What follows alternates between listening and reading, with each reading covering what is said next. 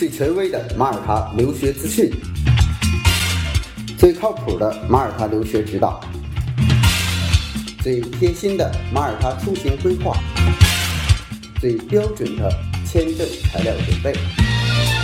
关于马耳他，听了我的广播，不再道听途说。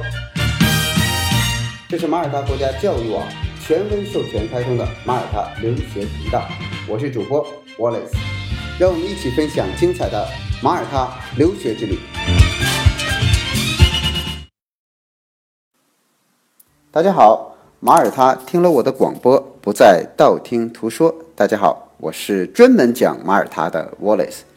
今天呢，我特别想录一期节目啊，录什么呢？今天我就想给大家讲一讲马耳他的由来。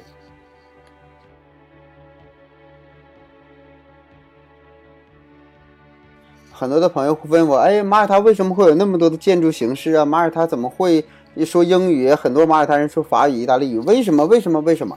那我今天这期节目解决你所有的为什么，因为我们要讲到几千年以前，当你去看到它的发展脉络的时候，你就能理解。今天的马耳他和当下所呈现出的所有的景象和它的文化的延伸，那我想邀请我们今天就讲，如果马耳他的手边电脑，你打开你的电脑，你会去做一个百度百科也好啊，或者是维基百科呀，你去找马耳他，你看他是怎么介绍马耳他的。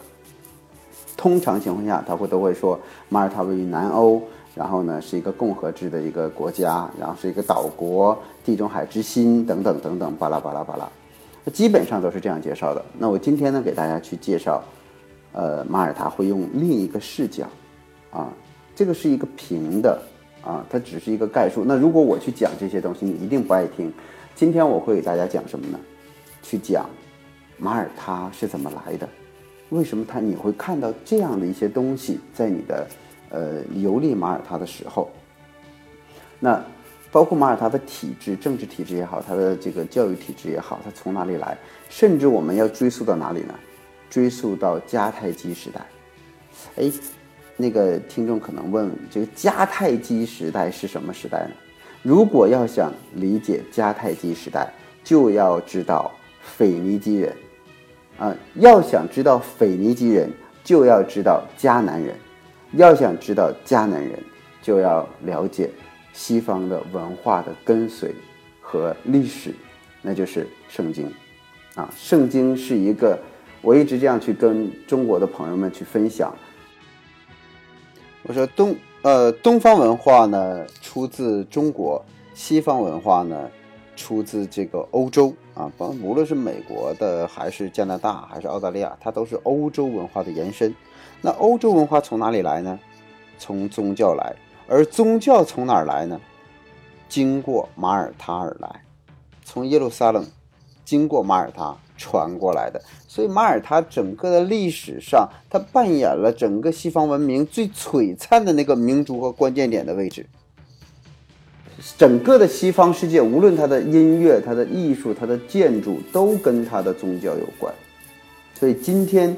我们去探讨，是从最根源的那个时期开始去探讨马耳他，它到底的文化的延伸是来自于哪里？所以，什么是这个？呃，马耳他之所以有现在的一些文化呈现呢？我们就再往前推的话呢，要推到有一个概念叫迦南美地。什么叫迦南美地呢？在圣经中说，它是流着奶和蜜的地方。那么，迦南美地啊。就是实际上这块地就是当时犹太人过来的时候，他们呢，大家知道最早的这个圣经是这个犹太文写的啊，希伯来语写的。那么犹太人的祖先呢是希伯来人，那么希伯来人来到这个地方的时候，觉得这个地方太美了，他用他们的语言把它称为迦南地，那这这这简直就是圣经中那个最美的天国呀。那么在圣经中对迦南地的一个称呼是什么呢？它是巴勒斯坦地区以北部的黎巴嫩和叙利亚西南部的这个三处的总和的这个地方，它叫迦南地。在圣经中说，迦南地是应许之地，就上帝最得意的那块地儿啊，流着奶和蜜的那个地方，也是在基督神学中被认为是天国的一个象征。那么犹太人把这个地方称为 Canaan，那么生活在这里的土著人就被称为迦南人。现在有很多的史学界说，哎，原来的迦南美地呢就是巴勒斯坦。那巴勒斯坦从哪里来呢？是因为这个当年的这个菲利斯丁人进入地中海沿岸，我们说地中海沿岸哦，就是说的这个马耳他整个的这个附近的这个地方，控制了加沙到雅法的海岸线，所以他们把占领的这个地方叫做巴勒斯坦。巴勒斯坦在菲菲利斯丁人的这个语言之中是菲利斯丁人之地的意思。那么巴勒斯坦这个词后来就被希腊的史学家一直沿用到现在。不过呢，犹太正统的极端正统的这样的学者，他就不认同你把它叫巴勒斯坦。实际上那是我们的迦南美地，那就是我们的地方。所以这个犹太人或者说后来的以色列跟巴勒斯坦之间的火从哪儿结的？就是从这儿结起来。直到这个七世纪啊，这个。这个后来罗马人进到这个巴勒斯坦，就进到迦南地之后呢，把犹太人驱逐出去了。那公元一世纪末，犹太人和迦南这个基本就没有什么关系了。那但是在圣经中曾经说过啊，犹太人三次灭国，三次复国，他们终将要回到迦南美地。最后，这也是印证了圣经那句话，就是以色列最后回国，那么回到了这个巴勒斯坦的土地。那么百分之三十的这个以色列的人口占领了百分之七十的肥沃的巴勒斯坦的土地，而把这个原来的巴勒斯坦人赶到了这个约旦河这个西岸，啊，那么约旦河作为一个分界线，呃，那而那个这个这个巴勒斯坦人的土地呢，又是非常贫瘠的啊，所以这个这段历史是来自于那个时期。到了公元七世纪，阿拉伯人迁入了这个这个迦南地呢，并且用呃伊斯兰教同化当地的这个居民，所以七到二十一世纪到现在啊，公元七世纪到二十一世纪，迦南人即巴勒斯坦啊，迦南即巴勒斯坦一直由阿拉伯人作为一个主体的民族在。那后来怎么又有一个腓尼基人呢？在希腊语里边呢，他们管这个迦南人呢称作。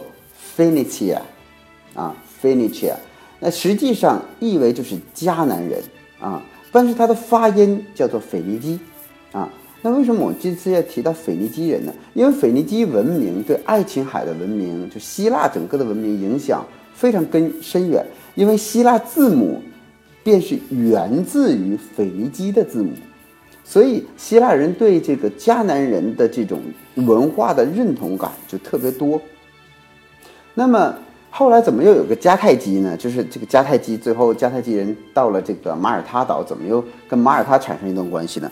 因为当时的这个腓尼基语之中啊，曾经腓尼基人在这个现在的突尼斯这个位置啊，它是以罗马是隔海相望的啊，在三次的这个 Punic 战争之中，他两次失败了，被罗马人给打了，而且这个灭国了。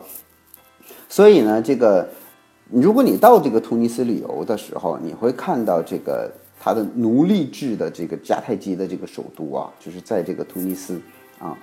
那么在这儿呢，就要讲一个关于腓尼基和迦太基的故事哈。因为这个迦太基的这个建立者呢，当时是腓尼基族的一个这个腓尼基泰尔族的一个女妇女，其实一个小女孩的戴尔，她丈夫呢被这个统治者这个所杀了。然后呢，当时这个。神明就告诉他啊，说神神明就告诉他呀，说你也会可能会被刺杀，所以你快来跑吧。于是呢，他就带着全部的财产，还有许多呢想摆脱这个暴政的人呢，上船逃往了那个时候的圣经中的一个地方，叫阿非利卡，其实就是 Africa，就现在的非洲嘛。那么当他上岸之后呢，这个也就是迦太基城所在的这个地方，向当地的酋长说了。能不能给我一张牛皮所包围的那么大的一个土地哈，作为我的居住地？这个非洲人就说了，这阿非利卡的人说了，说你这这这点要求太小了，给你一个啊！但是腓尼基人非常聪明，他说既然你答应了，咱就不带反悔的。于是呢，他就把这个牛皮呀剪成非常非常细的小条儿，然后围着，就是现在这个迦太基的卫城所在这个地方，那么圈了个圈儿。于是就这里就变成了迦太基国的最初的建国。其实它只是一个小国。那么一张牛皮所覆盖的地方，那在他们的语言之中就叫百萨，啊，所以这个百萨这个城也后来被这个定义为就是一张牛皮覆盖的城市。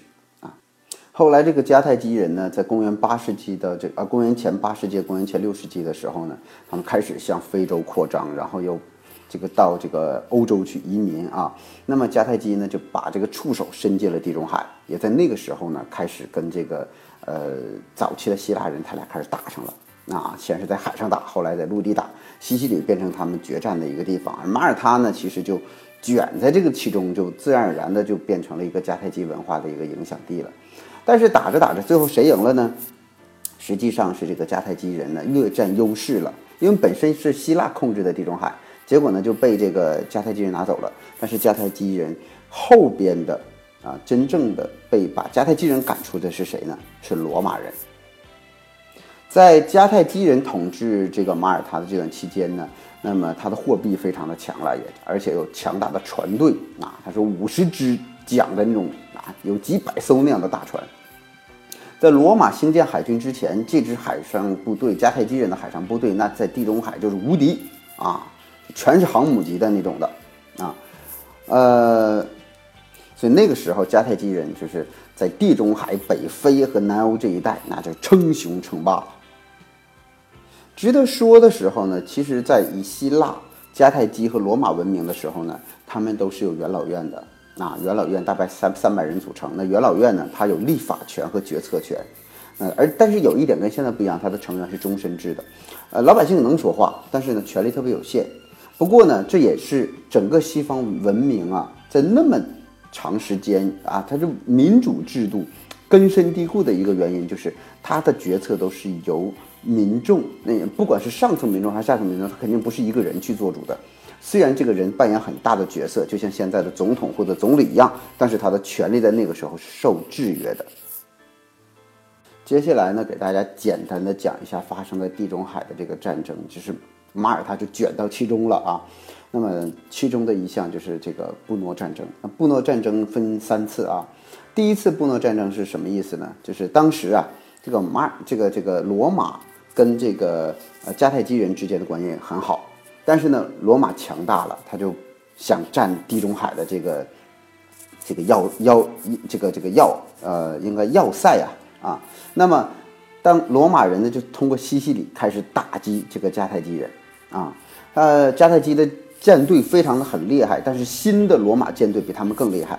不过呢，以前很弱的这个迦太基的陆军却在他的将领啊哈米尔卡的这个带领之下，把这个罗马陆军呢。没给他打胜，他打了个平手，啊，所以第一次这个布诺战争结束之后，迦太基人呢向罗马求和，然后呢，这个就是因为打输了嘛，但是求和，那么撤出西西里岛，并对罗马呢赔款，啊，那么这个时候呢，其实，在迦太基的内部，他的贵族们是不愿意呃打仗的，他们希望能跟罗马谈和，不过呢，有一个人就是这个这个这个大将军的这个儿子。他叫什么呢？他叫汉尼拔，啊，汉尼拔。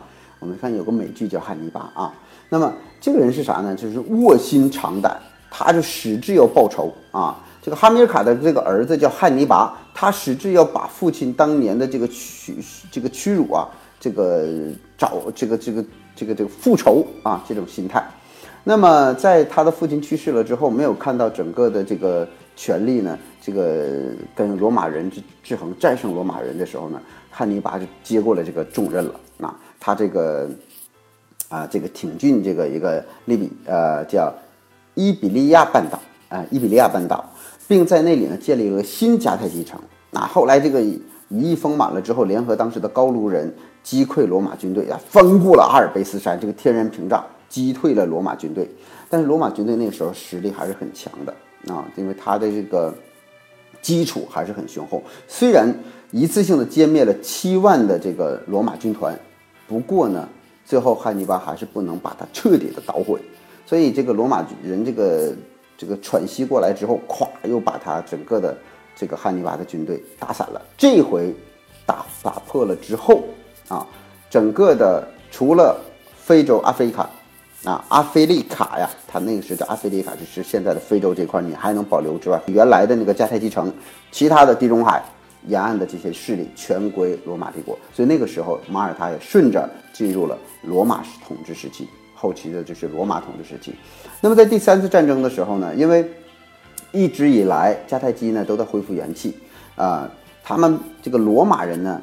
他避免迦太基人恢复元气，就在公元前的一百四十九年的时候，整个的血洗了迦太基城啊，挨门挨户的搜人就杀掉，搜人就杀掉，并且全说是把整个呢周围的旷野全部撒上盐，防止它长任何东西，那就就整个去根了啊。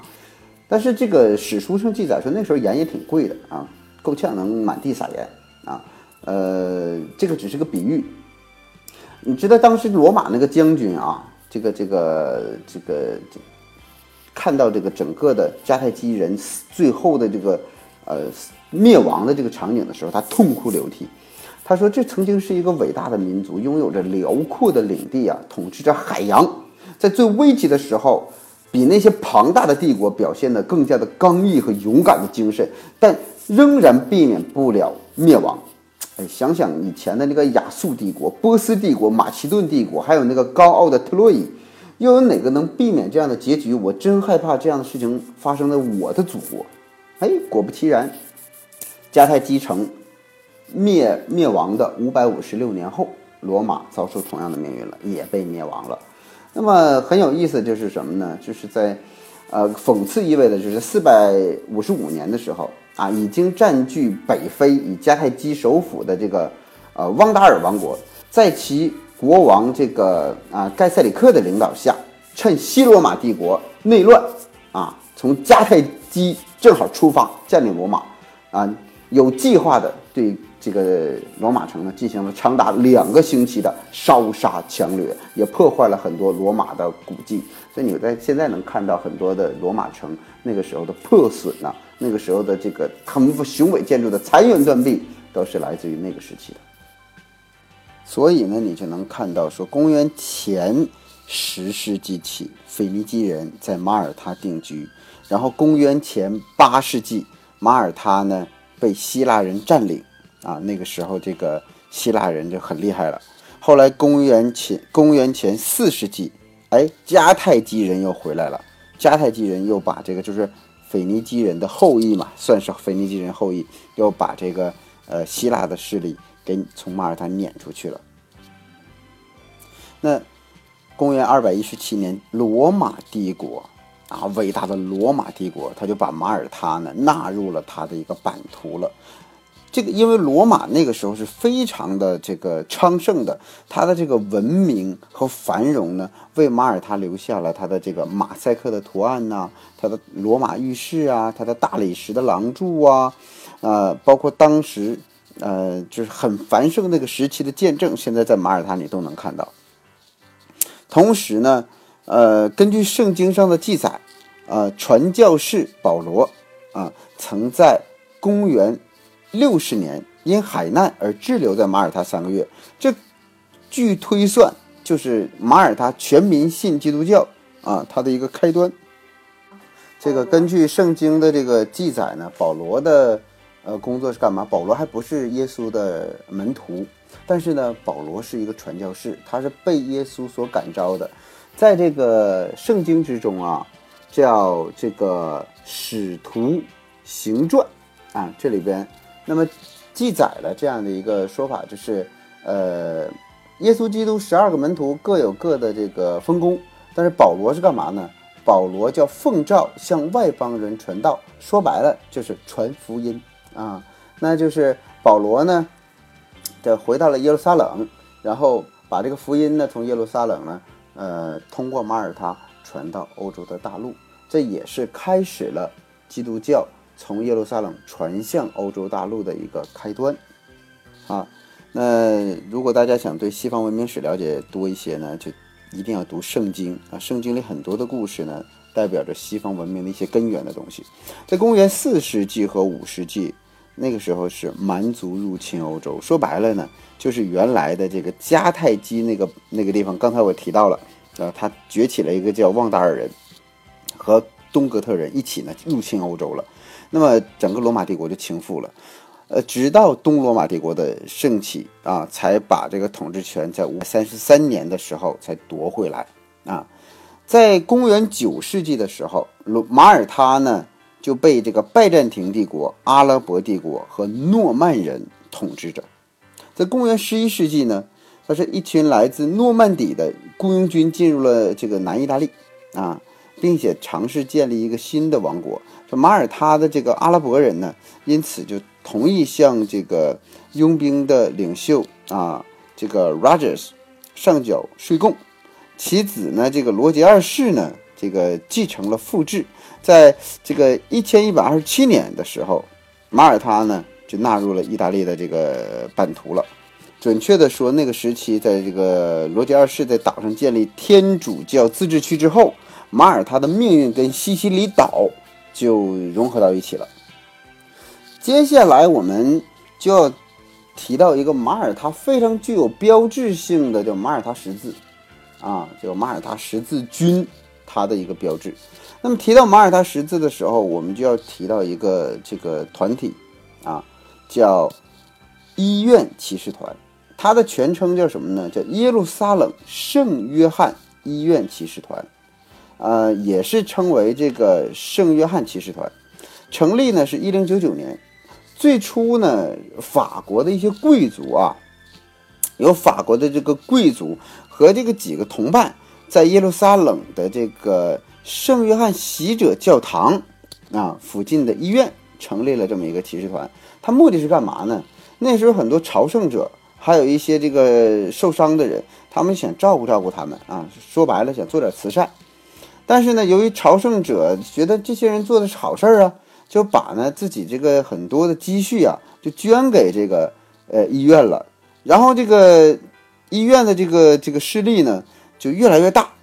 从这个一千零这个一百一十年开始，这当时呢，领导这个医院的这个组织呢，这是医院的这个领导层就说了，那我们呢就同意呢，把分散在耶路撒冷的这个领土的这些财产呢，交给圣约翰骑士团。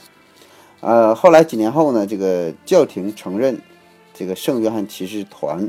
啊，他们是一个独立的组织了，并且呢，赋予他们一系列的经济、政治的特权啊，而且这个不需要缴纳一些税赋啊，也不接受任何政权的领导啊，只接受教皇的节制。那为什么在那个时期是这样呢？就是教廷已经大于皇权了。那个时候，医院骑士团的这个会规呢，这个呃，它是这样来基础制定的啊，就是。圣约翰骑士团的成员分为教士、骑士、士官，以及会友和受受赠者。那么骑士团呢，有一位大团长，啊，大团长叫 Grand Master，他统治。那个教士的会议啊，八位的法官的协助啊，等等等等的，他就把这组织就整起来了，啊，那么他就组织这个圣约翰骑士团。那这个是他跟圣殿骑士团也很像啊。呃，不过他从事这个慈善事业呢，比较的多一些。军事这一块呢，相对来讲少啊。那么后期这个圣约翰骑医院骑士团成立时呢，一开始只是个行善组织啊。从这个公元这个一千一百二十年开始，作为一个军事组织开始活动了，有钱了，买人买马买枪啊，这个买炮，以这个武力保护朝圣者。说白了。他就是这个护卫队啊，那么他保护他们干嘛呢？就免受异教徒的攻击。就是你本身信基督教的，但是希阿拉伯教的他打你呀，所以呢，哎，我保护你信基督教。你整个在朝圣的过程之中，一旦有问题呢，由我圣约翰医院骑士团来帮你解决这个问题。后来呢？他就变成什么呢？变成耶路撒冷王国的一个重要的这么一个军事力量了。哎，人数就是当我们做公益的时候，哎，感召到大家跟我们一起做公益，于是这个力量就越来越大了。那么对耶路撒冷的这个政局呢，也有很大的影响。啊，耶路撒冷那个时候是全世界基本上这个信仰的中中心了啊。那么他在耶路撒冷王国拥有七座要塞，啊，一百四十多座其他的建筑。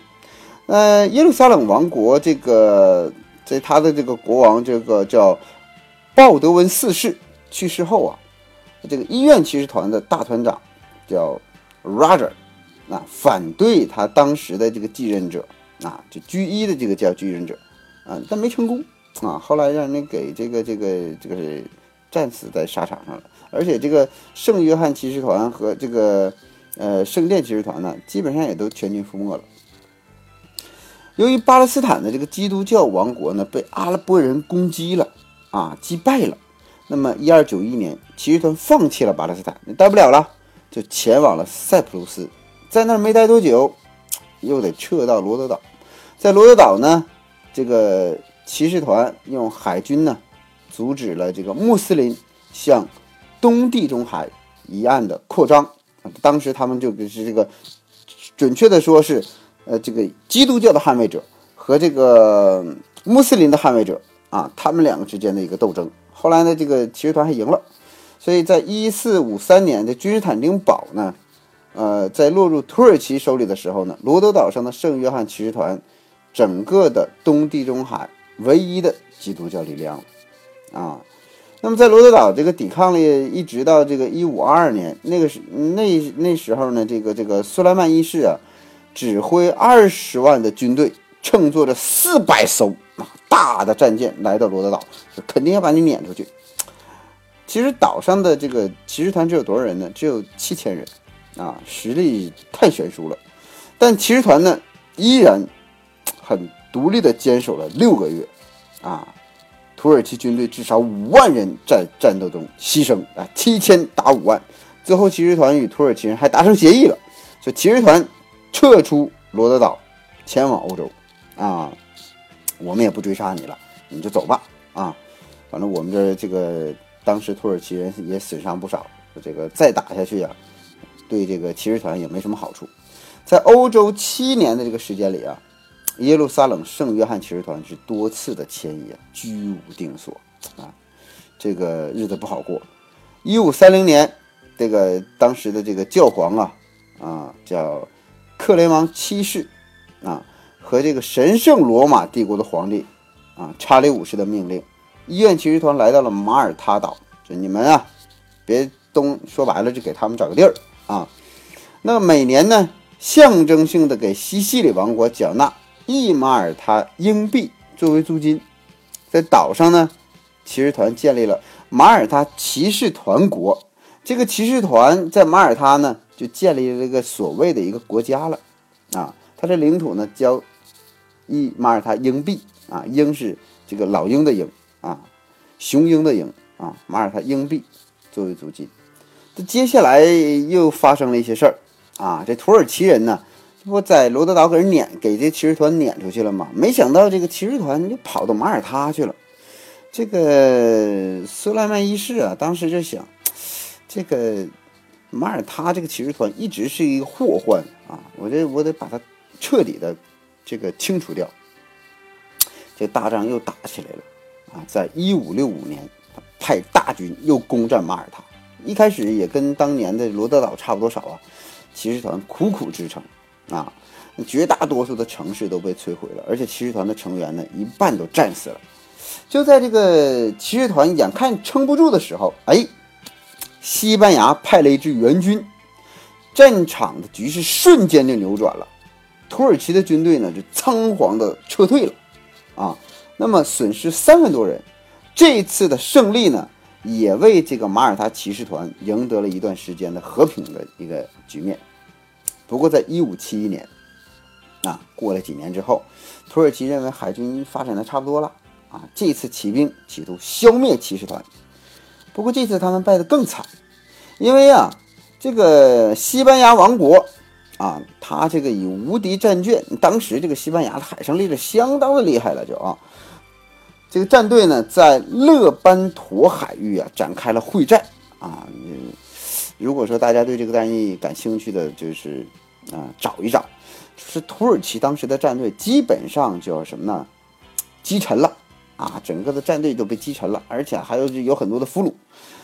自此之后，马耳他骑士团国进入了鼎盛时期，在他的船帆上，啊，标着马耳他八角十字的战舰在地中海就横行无阻了。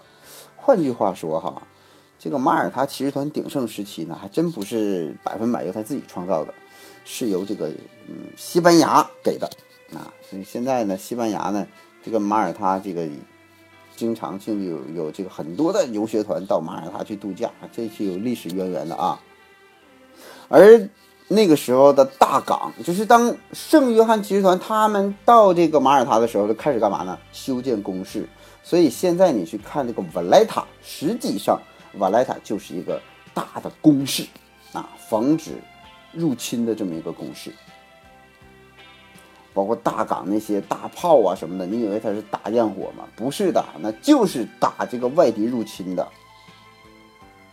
圣约翰骑士团呢，在马耳他这个岛的统治啊，一直持续到多少年呢？到这个十八世纪，一七九八年六月十一号啊，拿破仑当时这个领导着法国的军队，迫使医医院骑士团投降了，占领马耳他岛。所以在姆蒂纳，你现在能看到拿破仑当时住的别墅。那么岛上的骑士团教堂和修道院呢，被法军呢洗劫一空啊。骑士团大部分的成员呢，前往哪儿了呢？俄罗斯，在那里，俄罗斯的沙皇保罗一世给他们一些庇护，而骑士团呢，则选举保罗一世为新的骑士团的大团长。这个一离开马耳他岛之后呢，圣约翰骑士团就失去了领土了，但作为一个组织，仍然存在。哎，这人人这人虽然不在马耳他了，但是人家机构留着呢。虽然骑士团在马耳他岛的主权权利透过1802年的这个叫《亚眠条约》的签署而得到了英法等国的承认，就是这个在这个国际社会啊，这个圣约翰骑士团还是有主权的，你还是个国家，虽然你没有地方了，流亡了，但骑士团却从未被允许回到该岛啊。至于以后呢，骑士团在1834年在罗马重建总部。再次稳定下来，骑士团的军事使命完了，啊，此后呢，主要从事一些慈善事业，啊，所以今天你看到的马耳他骑士团在联合国呢，还享有永久观察员的这个实体的地位啊。但马耳他骑士团并没有任何的领土，它设在罗马的总部马耳他宫，是位于这个罗马市啊扎多迪大街的六十八号，占地一点二万平方米的大厦。但这并不是其领土啊，该宗土地主权是属于意大利的，租借给马耳他骑士团，同时意大利呢给予大楼这个外交待遇，哎，这个真跟当年啊，跟当年给他这个西西里岛这一一一块钱啊，这概念是一样的。那这次呢，就给你一栋楼，你就在这儿先待着吧。这个很多的资料上说是马耳他公是马耳他骑士团的领土啊。呃，说马耳他是最小的国家的等等的结论，这都是错误的啊。马耳他骑士团呢没有领土啊，就更谈不上小了啊，也没有，所以只能成为联合国的一个观察员的实体，不能成为会员单位啊。因为这个没有领土啊，这个东西方的呃很多的学者呀认为无领土就不属于国家了啊，只能是一个实体啊。那中华人民共和国呢，也不将其视为一个国家，所以呢，它就是相当于一个社团组织了啊。这个红十字会标志呢，不是来自于医院骑士团啊。有很多人说这个是不是医院骑士团这标志，呃，跟红十字会有关呢？啊，它来自于创始人是亨利·杜南的祖国瑞士国旗啊，图案相同的颜色相反啊，以表彰其为国际人道做出的杰出贡献。所以红十字会跟马耳他的医院骑士团是两码事儿啊。现在呢，这个医院骑士团的口号是什么呢？叫守卫信仰，援助苦难。医院骑士团最初的标志就是啊，最早最早的是那个黑底儿白色的八角十字啊。到了十三世纪中期啊，开始普遍使用是红底儿白色的八角十字。这种八角十字也因骑士团之名被称为马耳他十字，啊，就是江诗丹顿的那个那个标志啊。到了二零一三年，马耳他骑士团的骑士呢约有八千名，啊，那么成员遍布欧美，其中呢包括西班牙这个前国王啊胡安卡洛斯，意大利前总理啊科西嘉，美国前财政部长啊威廉西蒙。为啥他呢？因为马耳他骑士团他没钱，但是他有授爵位的权利，所以呢他就卖爵位啊。有很多的西方人呢崇尚贵族，所以他花钱买一个马耳他骑士团的爵位。哎，跟这个有直接关系啊。在这里呢，就给大家梳理一下。你看啊，以前马耳他人有这个呃当时的阿拉伯的文化啊，包括这个犹太教带来他的文化啊，有意大利的文化，就是当时罗马帝国带来的文化啊。那所以它的语种就很多元化。另外一个呢，我们再去看一下，呃，法国人来的时候又带来了法国的文化。啊，那从什么时候开始，呃，变成英联邦的一部分呢？就是法国人在统治的时期啊，这这几年呢，实际上这个马耳他是这个被蹂躏的。后来这个英国呢，应马耳他人的请求啊，继法国之后进驻该地。在这个1815年的巴黎条约，将马耳他划归了英国所有，从此马耳他就成为大不列颠王国的。一部分了，那么成为大英帝国通往印度的地中海要塞了。直到一九四七年，英国允许马耳他成立自治政府，啊，而仍然保留其殖民地地位。但随后到一九五八年，就撤销了这个自治政府了。到一九六四年九月二十一号，大家记住了，从一八零零年到。一九六四年九月二十一日，马耳他正式宣布独立，同时保留英联邦成员国的位置。一百六十四年，英国文化对一个国家的影响，足可以把它变成一个彻彻底底的英国文化的延伸体。到一九七四年，正式成立了马耳他共和国。那么讲到这儿，大家就知道。马耳他，马耳他人要会说很多种语言。马耳他的建筑拥有意大利式的建筑、拜占庭式的建筑，拥有我们的这个包括它的哥特式的建筑，还有还有这种穹顶的东罗马帝国式的这种建筑，还有呃它的整个文化的多元性啊。英国对它的根深蒂固的影响，造成了它的这种语言体系是以英语作为主要的体系的。那么一百六十四年对马耳他的影响，从他的饮食思维，但是又因为他跟意大利有地缘的关系，跟西西里又那么近，导致了这个他整个的生活的饮食习惯又很接近意大利，所以马耳他应该是优化了多种文化才结晶出来的那样一块地中海上的蜜糖。中国呢和马耳他是在一九七二年建交的。那么马耳他呢？二零零四年的时候呢，加入了欧盟。在二零零三年九月十九号，中国呢在马耳他就正式成立了中国文化中心。在二零零八年，这个该中心呢成为推广中国文化、促进这个中马两国互相了解和友谊的重要平台。那马耳他呢，两千零四年加入了欧盟，零八年呢。入生根啊，变欧元区。二零一三年呢，马耳他的教育部门呢跟中国的教育部门签署了这样的一个协议，就是马大它的整个的学历呢是正式的，中国这个教育部是认可的。所以经过了这个历史，你就知道了，因为有英国的影响，所以马耳他开车是在这个左边开啊，右舵左边开。